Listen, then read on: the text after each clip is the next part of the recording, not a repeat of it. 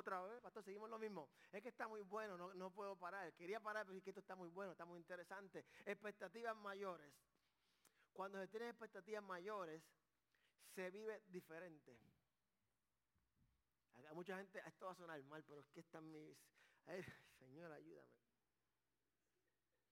Cuando usted tiene expectativas mayores, usted no le tiene miedo a un virus que, que es diminuto. I'm preaching, right? Cuando tiene expectativas mayores, usted no, no tiene miedo al agua que cae del cielo. A la pastora de esa iglesia que invitó a predicar se le olvidó pagar el gas. Era en enero, bien frío, como de, dentro de la iglesia como de 30 grados. Me dijeron, cancelamos y yo. No, mentiroso el diablo, vamos a predicar. Después que yo me preparé, después que yo me preparé, estudié, vamos, se predica lo que se predica. Y fue glorioso. Cuando tiene expectativas mayores se piensa diferente. Deje la mentalidad de pobreza. Ser pobre no tiene nada que ver con tu dinero, tiene que ver con tu mentalidad. Mucha gente rica que son pobres de mente porque tienen miedo a que el dinero se le acabe. Y no se chupan un límite porque se lo lleva el diablo, se le acaba el dinero. Y hay mucha gente pobre que viven cheque a cheque, que tienen una mentalidad de gente millonaria. Viven la vida, se disfrutan la vida. Mi hermano, disfrútese la vida. La vida Dios nos dio esta vida. Este lado de la eternidad es para disfrutarnos. Hay tristeza, hay llanto, sí, pero también hay mucho gozo. Hay unas playas hermosísimas que usted puede llevar a su familia a, disfrutarla. Unos ríos hermosos. No es aquí, pero aquí hay cocodrilo. Usted sabe que yo no hago cocodrilo. Yo no veo con eso. En otros lugares puede a disfrutar las cosas hermosas que Dios nos ha regalado. Cuando hay expectativas mayores sabemos la verdad. Sabemos que cuando hay expectativas mayores la verdad nos hará libre. que eso de cuando la gente te dice, esa es tu verdad, la gente dice, esa es tu verdad, mi verdad otra. Eso es una mentira, no pueden haber dos verdades, solamente hay una verdad. Hay perspectivas diferentes de la verdad, pero la verdad sigue siendo una. Si usted es disléxico, yo estoy agarrando la botella en la mano izquierda, pero usted está viéndome de frente. Pero la verdad es que estoy agarrando la mi mano derecha. ¿Sí o no? ¿Verdad que sí?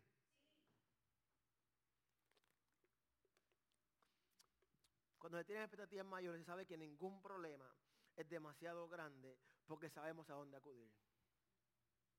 Alguien debe decir, gloria a Dios. Sabemos a dónde acudir. Diga a tu vecino, no sé tú. Como, como, como, como que lo cree, diga a su vecino, no sé tú. Ahora como que lo cree, no sé tú. Pero yo acudo a Dios. Pastor, yo, yo quiero que usted ore por mí. Yo quiero orar por ti también, pero tú tienes que orarle a Dios. Cuando usted dice que necesita que el pastor ore por usted y usted no ora, está diciendo Jesús, tu sacrificio no valió la pena. Yo aún deseo a alguien que interceda por mí. Por su apoyo incondicional. Juan capítulo 6, versículo 1. Continuamos en el libro de Juan. Yo le invito a que lea el libro de Juan porque es muy hermoso, es muy hermoso. Lea el libro de Juan. Vamos a leer, vamos a leer bastante, pero manténgase conmigo, ¿ok? Capítulo 6, versículo 1. Algún tiempo después, Jesús se fue a la otra orilla del mar de Galilea o de Tiberiades. Y mucha gente lo seguía porque veían que las señales milagrosas que hacían los enfermos. La gente lo seguía porque eran interesados, porque veían las señales milagrosas que hacían los enfermos. Entonces subió Jesús a una colina y se sentó con sus discípulos.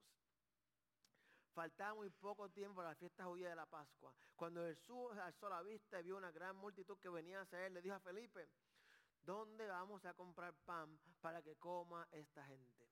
Versículo 6, nota esto muy importante que Juan escribe aquí. Esto lo dijo solo para ponerlo a prueba, porque él ya sabía lo que iba a hacer.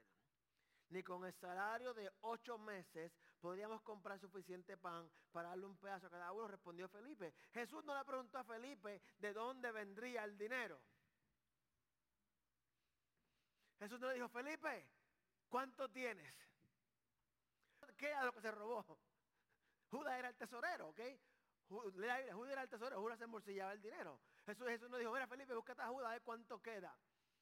¿Cuánto dinero queda en la tarjeta de crédito? Porque esta gente quiere darle pan. Jesús dijo, ¿de dónde vamos a sacar tanto pan? ¿De dónde vamos a sacar tanto pan? No dinero para comprar el pan. Eso es muy, muy importante. Porque Jesús no estaba, no estaba preocupado por su habilidad de proveer para el pan.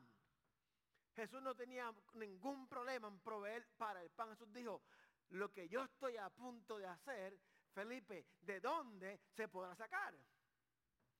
¿De dónde se podrá sacar algo, Felipe, para yo poder multiplicarlo? ¿De dónde, Felipe, tú puedes traerme algo para yo poder hacer un milagro? Muchas veces Dios te dice, haz esto y tú, no tengo cómo. Dios te dice, no te pregunté cómo vas a hacerlo, sino que te dije, vete y hazlo. En mi visión yo voy a pelucas volando. Es que te acostumbrado todavía a la iglesia de Indiana. Voy a empezar a traer pelucas que la gente se las ponga para que, don't know, let me feel home. El dinero no era problema para Jesús. Jesús no le preguntó a Judas cuánto había. Cuando usted quiere hacer un, usted necesita dinero, usted va al banco, porque el banco tiene el dinero. Jesús no tenía problema con el dinero. Jesús no le preguntó a Judas, le preguntó a Felipe que dónde sacaremos el, no, de el dinero. Y el problema no era que había mucha gente, pero cuando leemos la historia nos damos cuenta que él sobró más de lo que había. Muchas veces nos dice, vete y haz esto vete y haz esto. Te decimos, pero ¿dónde voy a comprar el pan para tanta gente? ¿Con qué voy a comprar el pan para tanta gente? Yo estoy viejo, yo no puedo aprender algo, yo, no puedo aprender algo nuevo. Tú puedes sacar al hombre de la calle, pero no la calle del hombre. Tú no puedes enseñarle a un perro viejo trucos nuevos. La respuesta de Felipe, nuestra respuesta debe haber sido, Señor, Señor, Señor, Señor, yo no sé de dónde podemos comprar para tanta gente, pero yo sé que para ti eso no es un problema. Cuando Dios te dice, bella esto, nuestra respuesta debe ser, yo no sé cómo tú vas a hacerlo, pero sé que para ti esto no es un problema. Expectativas mayores. Felipe tenía un problema porque hasta este momento él no había visto eso multiplicar nada. Había visto solamente sanar, simplemente sanar un parapléjico. Había visto simplemente convertir el agua en el mejor vino de la fiesta. Pero no había visto Jesús alimentar tanta gente. Muchas veces nuestra fe se basa en nuestro conocimiento y no en lo que dice la palabra. Le ponemos límite al poder de Dios. Felipe dijo, eh, ¿por qué mejor tú no conviertes el mar en vino y que se emborrachen y nos vamos? Porque él había visto que eso había convertido el agua en vino. Muchas veces decimos, así no es que Dios esto no puede ser de Dios porque así no fue el libro que yo leí de fulano de tal, así no fue que Dios lo hizo con él. Hay un pastor, eh, bueno, me metí en problemas, olvídate. Eh, en Washington DC que tiene una iglesia bien hermosa, bien grande, obviamente una área de millonarios, pues todo el mundo más andar. Pero es una realidad, una realidad. Usted está en iglesia súper gigante y se entusiasma. Mire mi hermano, están en zonas de dinero. Si vienen 100 personas, aproximadamente 10 diezman, entra un montón de dinero. Pues otro mensaje. Él oraba alrededor del templo cuando iba a comprarlo. Era un teatro, era un cine, un teatro, no un cine, un teatro. Y, estaba abandonado y él oraba alrededor. Él escribió un libro, The Prayer Circle. hey, chino The Prayer Circle. Entonces tú ves la gente, lee el libro y se va a caminar alrededor de nuestra iglesia orando. Y yo digo, what are you doing? Así es que Dios lo va a hacer. Oh, ok, good luck with that.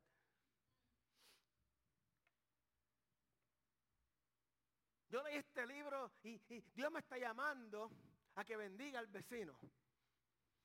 Pero es que así no es que Dios lo hizo. Pero cuando leo la Biblia, Dios, me, Dios bendijo a, fulano primero para que entonces fulano bendijera. Antes de Felipe contarse con el problema matemático, ya Jesús sabía cómo lo iba a resolver. Juan dijo, le preguntó esto para ponerlo a prueba, porque ya él sabía, sabe cómo va a ser y lo que va a hacer, pero te pone a prueba. Oh Señor, yo sé que tú me estás llamando a esto, pero yo no sé cómo hacerlo. Qué bueno, porque entonces vas a depender de Él. Señor, yo no tengo cómo hacer esto. Qué bueno que entonces vas a depender de Él. ¿A quién acudes cuando tienes problemas? El pastor no puede ayudarme. Como dígalo porque creo que lo entienda. Pastor no puede ayudarme. Yo no puedo ayudar al pastor. ¿A quién acudes cuando tienes problemas? Cuando se tienen mayores expectativas, expectativas mayores, se sabe que ninguna persona es demasiado pequeña para que Dios la use. Y, están aprendiendo eso. Y eso es muy hermoso. Versículo 8 y 9. Otros de sus discípulos, un presentado, siempre hay, siempre hay un presentado, ¿ok? Cuando Dios te llama a hacer algo, siempre va a haber alguien venga de presentado a decirte, no se puede. No, tú vas a hacer qué? No se puede. Te digo esto porque te quiero. No, que fulano no me llamó, que está mandando Dios a hacerlo. Otro discípulo, Andrés, que era hermano de Simón Pedro, le dijo, aquí hay un muchacho que tiene cinco panes de cebada y dos pescaditos, pero ¿qué es esto para tanta gente? Me encantan los discípulos, porque tan cerca de Jesús que estaban y no aprendían nada. No aprendían nada. Ellos están viendo a este hombre haciendo cosas milagrosas y aún así tienen duda del poder de él. No sé tú, pero yo vivo con la expectativa de que Dios va, no que puede, Dios va a utilizar a mi hijo de 18 años y va a utilizar a mi hija de 3 años. No es que yo sé que Él puede, es que yo sé que Él va a hacerlo. ¿Sabes por qué? Porque cuando Él los creó, Él tiene un propósito para ellos. Oh, yo, yo tengo un hijo. No, Dios te dio un hijo. Tú simplemente lo estás educando y estás criando, pero Dios tiene un propósito. Mis hijos son más que vencedores a través de Cristo Jesús. Y nosotros estamos llamados a influenciar a nuestros hijos a que entiendan de que tienen un llamado para algo sobrenatural. Va a haber un tiempo en su vida que van a encontrar un reto de que tú vas a decirle, para esto que tú has sido criado, para este momento que viniste a la tierra, camina en fe porque vas a conseguirlo. Sin embargo, le dicen, no hagas eso, mi amor, porque te, puede ir mal.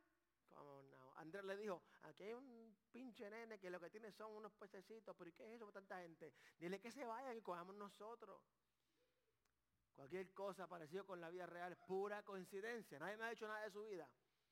Hermano, cuando llegaba a visita, lo primero que te comía era la carne. si, si, llegaba a visita, la hora de comer, ¡ah! te comía la carne bien rápido porque te la quitaban del plato. ¿Cuánto les pasó así? ¿A ninguno de ustedes le pasó así? ¿En serio? Gloria, ustedes tú que ha pasado eso. Siempre de billete entonces. Si, si, llegaba visita, esto es historia real, no se rían, Dios está sanándome. Si llegaba visita a la hora, esto es serio, hermano, esto es de verdad. Si llegaba visita a la hora de comer, mi hermano te quitaban la carne y se la daban a la visita. Ella, ¿verdad que eso lo hacían antes? Es verdad. Ajá, te comete primero la carne y si acaso después lo demás. Felipe dijo lo mismo, aquí lo que hay es esto, pero no, no da para tanta gente. No da para tanta gente. Yo, este, Felipe, dile al hombre que lo despache. Porque, Daniel, yo le a Daniel que predico una vez, llama a nene Daniel, que vete, vete, vete, lo agarré la mano, lo, acarició, quédate conmigo, papito, que esto, esto es suficiente para nosotros nada más. Cuando se llega con expectativas mayores, se sabe que el propósito de Dios, escuche esto, iglesia, el propósito de Dios es mayor. ¿Está ready para que le, le su, su teología? El propósito de Dios es... El propósito de Dios es mayor que tu satisfacción personal y momentánea. Casi todas las veces que Dios te manda a hacer algo, duele y cuesta. Dios hace todas las veces para que sigan diezmando con alegría, ¿verdad? Casi todas las veces que Dios te manda a hacer algo, duele y, duele y cuesta. Duele y cuesta. Y tú sabes que te van a pagar mal. Pero nuestra satisfacción personal temporera no puede ser más importante que el propósito divino de Dios. Versículo 10, Jesús le dice, hagan que se sienten todos. Hagan que se sienten todos. Ya, ya Felipe, los asesores, ¿verdad? Que los, políticos tienen el puesto y tienen 20, bueno, en Puerto Rico tienen por cada legislador 20 asesores. ¿Qué es el trabajo de un asesor? ¿Cuál es el trabajo de un asesor? Asesorar, ¿verdad? Mira, asesor, el edificio tiene 20 pisos, se dañó el elevador, ¿qué debemos hacer? eh, arréglalo. Ok, es un asesor, ¿verdad? Le dice qué va a hacer. Felipe asesoró a Jesús de que nos va a tomar ocho meses recaudar el dinero para comprar pan. Después Andrés asesoró a Jesús y le dijo, aquí hay, pero un poquito. Jesús le dijo, ok, ya lo escuchó. En este lugar había mucha hierba, así que se sentaron y los varones adultos eran como cinco mil. Ustedes saben la teología que eran cinco mil varones, no se contaban las mujeres, no valían nada, eh, ahora sí valen mucho. Para ese tiempo en la cultura ni se contaban para el censo, ni se contaban los niños. Así que si eran los tiempos, de, si era una cultura americana, pues era papá, mamá, uno, dos nenes, así. si era cultura hispana, era papá, mamá, abuela, abuela, tía, tío, sobrino, nieto. Se carga con todo el combo completo. Pero sí que vamos a decir que eran ocho mil, ¿ok? Para hacerlo para un hombre. La mitad de ellos estaban casados, la mitad tenían hijos, ocho mil personas, ¿ok? Más o menos. Esto no es teología, no tengo que decir, habían ocho mil personas, no, no. Esto no es teología, ¿ok? Estoy diciendo yo para el propósito de la enseñanza. ¿okay? Están claros en su casa. No habían ocho mil. Propósito de la enseñanza. Ok. Así que se sentaron los varones tres como cinco mil. Jesús tomó entonces los panes, dio gracias y distribuyó a los que estaban sentados todo lo que quisieron. Tomó tiempo, ¿ok? Entiendan, esto tomó tiempo. Esto no fue... Eh, Jesús dice que lo oró y lo, multiplicó. Eh, tomó tiempo, ¿ok? Esto no es como usted ve en las películas que toma cinco minutos para hacer todo el milagro. No, tomó tiempo, ¿ok? Tomó tiempo. Cuando usted está ocupado, usted no se da cuenta cuánto trabajo le queda o cuánto trabajo ha hecho. ¿Le ha pasado eso? Cuando está enfocado en algo, usted sigue, sigue, sigue, sigue. No sabe cuánto ha hecho ni cuánto le queda. ¿Cuánto quisieron? Lo mismo hizo con los pescados, versículo 12.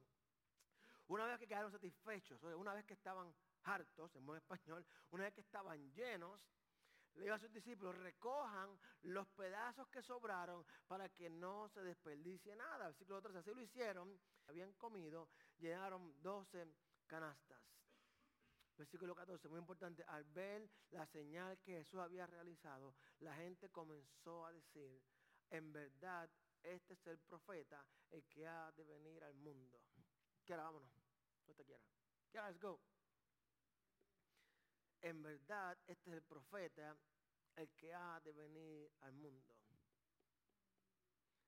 Felipe asesoró a Jesús sin que nadie le enseñara lo que estaba puesto a suceder. Que ni con el salario de ocho meses podrían comprar suficiente pan para darle un pedazo a cada uno. Ni con el salario de ocho meses o sea que ocho meses de trabajo no es suficiente para darle un pedazo de pan a cada uno. Felipe ni siquiera mencionó el pescado. Digo, con ocho meses no da ni para el pan. El pescado que se diga. El pescado que vayan y lo pesquen, ¿verdad? Andrés dijo que con cinco panes y dos pescaditos no era suficiente para tanta gente. No, nadie sabe tocar el keyboard de casualidad. Nadie sabe tocar el piano.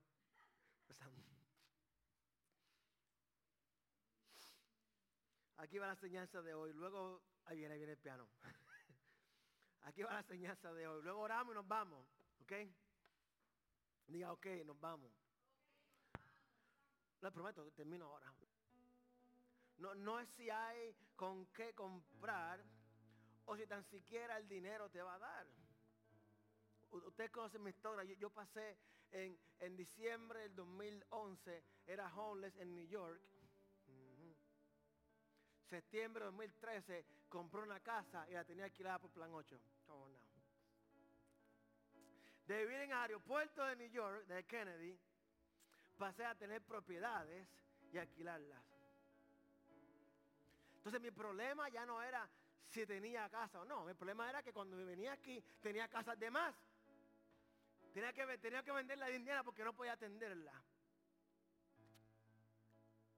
No me gusta hablar de mí, pero iris what it en un retiro viernes, sábado, no, jueves, viernes sábado. El retiro de pastores es diferente al de ustedes, ¿ok? Ustedes oran todo el día, nosotros no oramos todo el día. Nosotros hablamos muchísimo y compartimos. Y vamos a ir a ver estacados. Voy a hacerlo bien, bien dramático, ¿ok? a dar un poquito más de... Ramos, Ramos, vente la batería, Ramos, vente la batería. Sábado a las 5 de la tarde están los bancos cerrados. Vamos manejando. Digo a mi esposa, vamos a comprar una casa hoy. I'm talking about you, good stuff, good stuff. I promise you, good stuff. Vamos manejando y le digo, vamos a comprar una casa. No tenemos dinero. Tenemos una, renta de un apartamento que nos quedan dos meses por pagar. Vamos a comprar una casa. ella me dice, pero ¿cómo va a ser posible si es sábado a las 5 de la tarde, están cerrados los bancos y no tenemos dinero? Digo, yo no sé cómo, pero yo siento en el espíritu que vamos a comprar una casa. Bueno, vamos a ir a ver la casa. No, no, no, no, no, tú no entiendes. Yo he estado orando y vamos a ir a comprar la casa. Ok. Fuimos para allá. La mujer nos recibió. O sea que cuando alguien quiere venderte, ellos se quedan primero si tú puedes pagar. Ellos no pierden tiempo señalarte la casa si no puedes pagar. Allá tenían una, tablet, un iPad bien bonita. Ponga aquí tu número social. ok, vamos a ver la casa. Yo digo, vamos a comprar la casa. Vamos a comprar la casa. La mujer se va a montar en su carro. Dale, dale, duro, duro, duro. La mujer se va a montar en su carro y agarra un letrero que dice sold. Y lo monta en su carro, historia real. You remember the house, the woman came out of the office with the sold signs, and we like, oh man, I, you we're buying a house today. La mujer salió de la oficina, no hemos visto la casa. No hemos aplicado por el préstamo tan siquiera. No le he dicho que estoy pelado. no le he dicho que soy un pastor de una ciudad pequeña. Soy esa pequeñita que no tengo ningún dinero. Y, la mujer agarró el letrero y le monta en su carro. Vamos a seguirla a ver la casa. Y yo digo, vamos a comprar la casa ahora. Llegamos a la casa y dice, esta no es la casa que tengo para ustedes. Pero es para que la vean por dentro, porque la que quiero venderles no está terminada. Le falta los interiores está cerrado. Ok, la fuimos a verla. Yo la miré, ok, vamos a ver la que es. Fuimos a ver la que es. Yo me paro en el, en el porche miro. Voy a la parte de atrás. Ok, vamos a hacerlo. La mujer saca el letrero del carro y lo pone al frente de la casa y dice, vendida. Déjeme terminar, déjeme terminar, déjeme terminar. Pero todavía no has visto nuestros ingresos. Ni... Vamos por la oficina y yo dije, te lo dije, vamos a comprar la casa. Deja que vean nuestros ingresos y las deudas. Vamos a comprar una casa. Bueno, mira, esto es lo que hay que hacer. ¿Cuánto hay que dar para pagar la casa? No teníamos dinero para pagar para, pronto. Ella dice, 500 dólares. Me levanté, fui ahí, hice un giro de 500 dólares, miré para atrás, aquí está todo lo que tengo para caerme muerto. aquí están mis 500 dólares. ¿Cuánto más hay que dar? No hay que dar más nada. En 30 días se mudan. La gente dijo, ah, no se puede. People told us, you cannot move in 30 days. Remember, friends, imposible que tú en 30 días te mudes. El hombre nos dice, voy a pagarte todos los gastos. Bueno, usted conoce al pastor, cuando Dios va a dar, Dios no sabe dar poquito ni porquería. Así que prepárese siempre para más. Yo digo, tengo un apartamento que en 30 días si lo entrego tengo que pagar el mes y otro mes. No, no se preocupe. Pagamos eso también. Y yo digo, oh goodness. Vamos para allá. Día 29. Usted sabe que su pastor es loco. Alquiló un camión. Conecté el cable. Conecté el internet. No he firmado el cierre de la casa. Alquilé el camión. Tenía todo empacado en caja. El cable estaba puesto. La luz estaba a mi nombre. Llega el día de cierre. No se puede.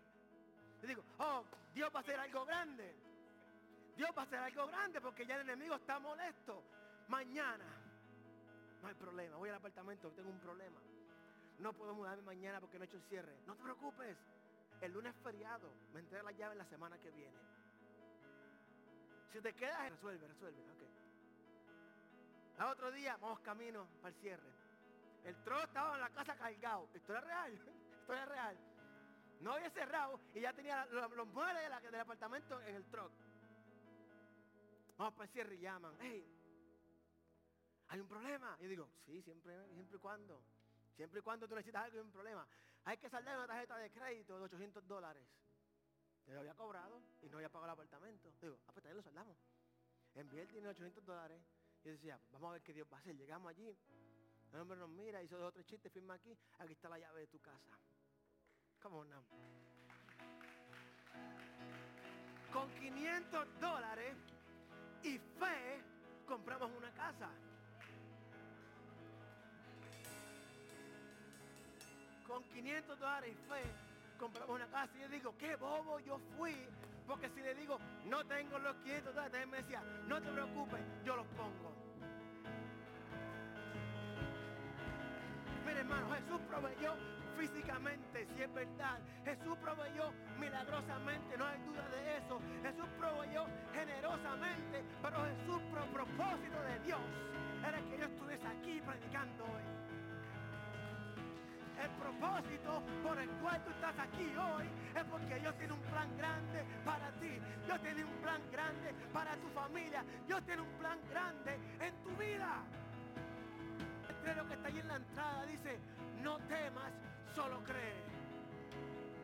Cada vez que entro lo veo, no temas, solo cree.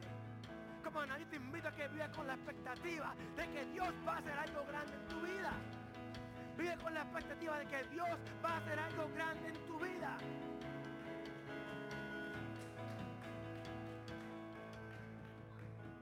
Dios va a hacer algo grande en tu vida. Pastor, yo no tengo dinero. Mire mi hermano, Dios no está diciéndote que te va a dar dinero. Dios está diciendo, voy a hacer algo grande en tu vida. Jesus, man.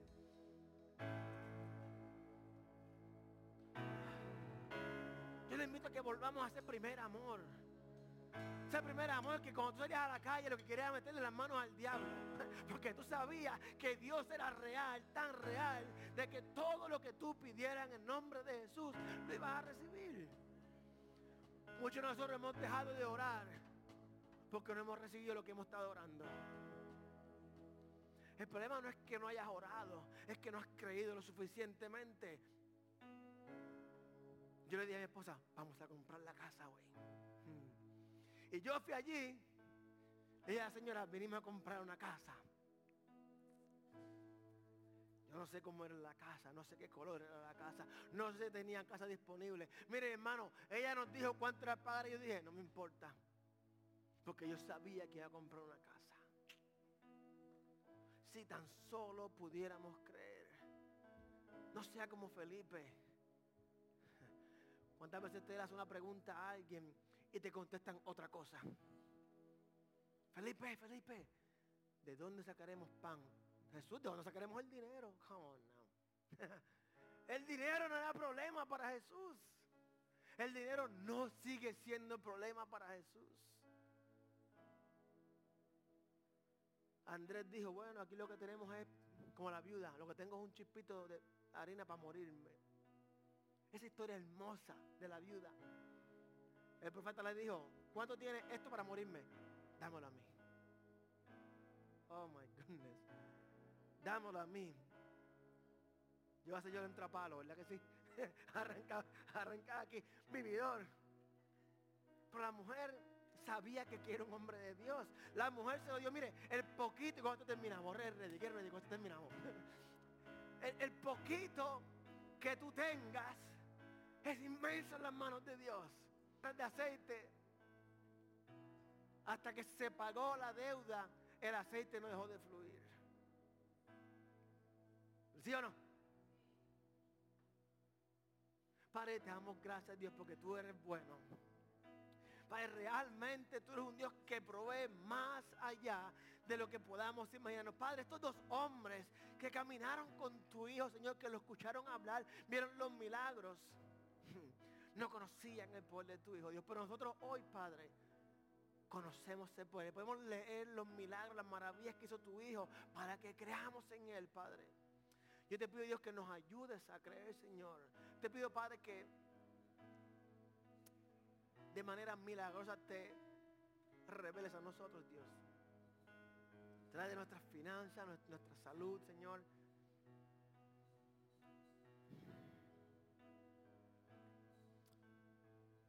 Padre, te pido Dios que tú bendiga cada casa aquí representada, a cada persona viendo en su hogar. Dios, este es tu pueblo, Padre. Este no es mi pueblo, es tu pueblo, Señor.